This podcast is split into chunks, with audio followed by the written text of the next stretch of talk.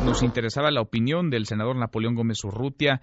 Napoleón Gómez Urrutia, quien, de acuerdo con la organización Familia Pasta de Conchos, es cómplice, no hizo nada, no hizo lo que debía haber hecho para proteger a las familias de quienes representaba, pero pues Napoleón Gómez Urrutia eh, nos batió, ahora sí que no quiso entrarle, no quiso contestar, a nosotros, a ustedes, a quienes nos escuchan. No es el senador muy presentable, que digamos tiene dudosos, muy dudosos antecedentes, un pasado oscuro, turbio, no suele aparecer, no suele dar entrevistas. Quien sí nos contestó el teléfono y le agradezco mucho es el ex secretario del Trabajo, ex senador de la República, Javier Lozano. Javier, ¿cómo te va? Muy buenas tardes. Manuel, ¿cómo te va? Qué gusto saludarte a ti y a todo el auditorio y como siempre a tus órdenes. Gracias, muchísimas gracias. Pues eh, has estado al tanto, te hemos leído en Twitter. El presidente López Obrador ayer anuncia esto, los trabajos de excavación para que los restos de los 65 mineros puedan ser sacados de pasta de conchos. ¿Es posible?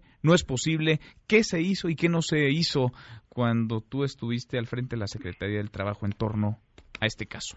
Fíjate, nosotros llegamos al gobierno en diciembre del 2006.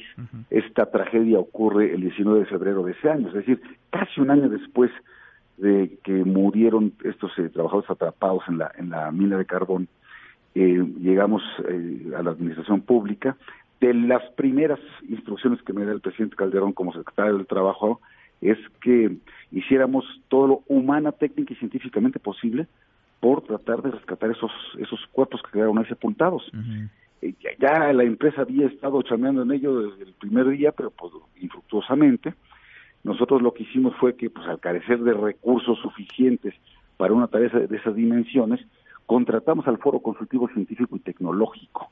Este, esta, esta contratación que hicimos, esto ocurrió digamos, en el mes de junio, en el, mes, el 25 de junio, para ser exactos, del 2007.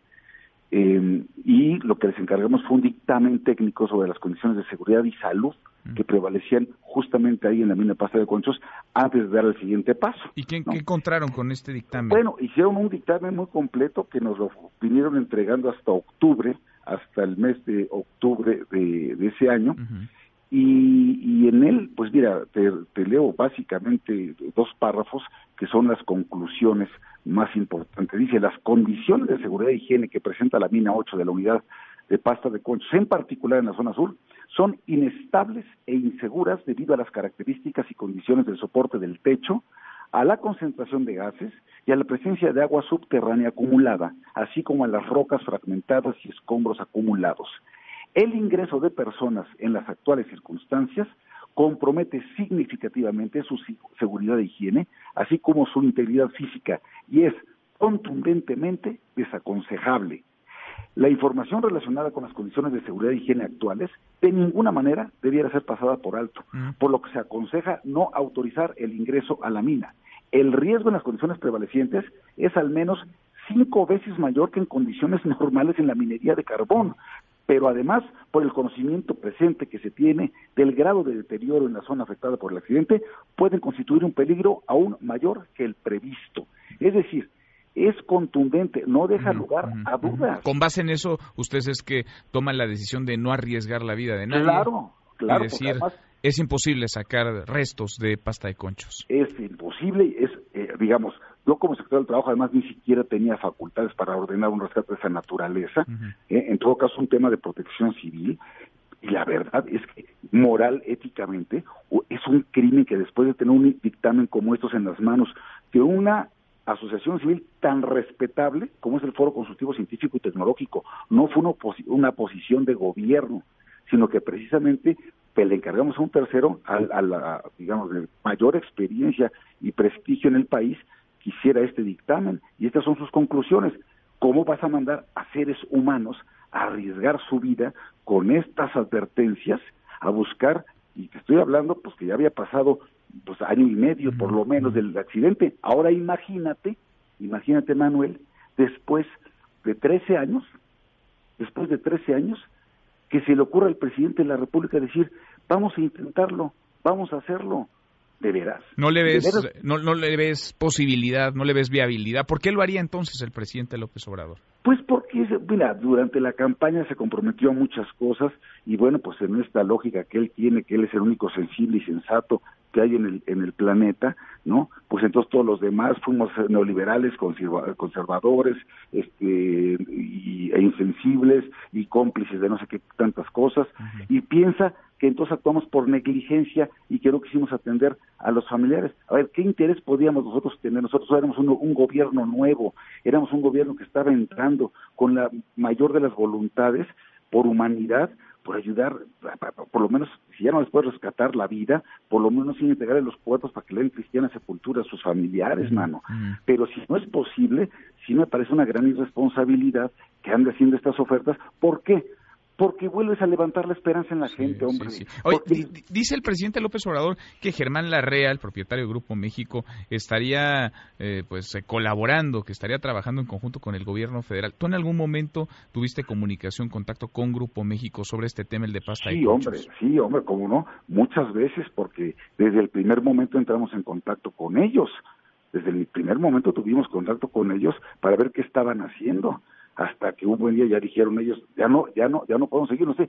Hay una carta que ya está circulando en, en Twitter, no sé si ya la viste, es la carta que precisamente eh, le manda Germán Larrea al señor presidente y en la que le dice cuántas horas, hombre, le invirtieron al asunto, cuánto trabajo y cuánto dinero le metieron y que fue, totalmente infructuosa esa, ese intento hasta que suspendieron ya esas labores.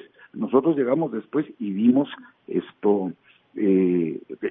este dictamen que tardó tres meses en elaborarse, lo hicieron ahí sobre, digamos, el, terreno y llegan a, y este, este dictamen yo lo compartí con los familiares de las víctimas con mucho dolor, pero les dije, oigan, esta es la situación y yo prefiero ser así, directo, franco, y sin andar con ambigüedades ni generando falsas expectativas. Ahora, que me da mucho coraje, te estaba escuchando a, tu reportero hablando, de, este, citando a Cristina Auerbach. Cristina Auerbach, el arzobispo Raúl Vera y el abogado Manuel Fuentes son los que se han dedicado a estar generando esta esperanza circular cada año, cada año, como si de veras se pudiera hacer esto, como si fuera un tema de voluntad o de dinero y no lo es. O sea, una explosión a, esas, en esa, a esa profundidad de una mina de carbón y 13 años después, ¿qué esperan encontrar si es que no se muere alguien en el intento?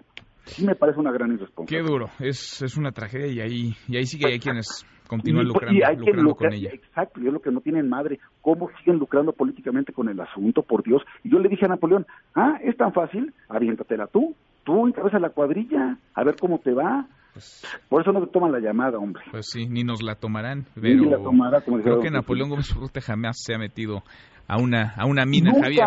Nunca fue minero. O sea, yo precisamente por eso le negué la toma de nota en su momento, porque yo consulté con el Seguro Social y con el Infonavit si tenían algún registro de que el señor Gómez Urrutia había trabajado en alguna mina. La respuesta en ambas instituciones fue negativa. No, había antecedentes.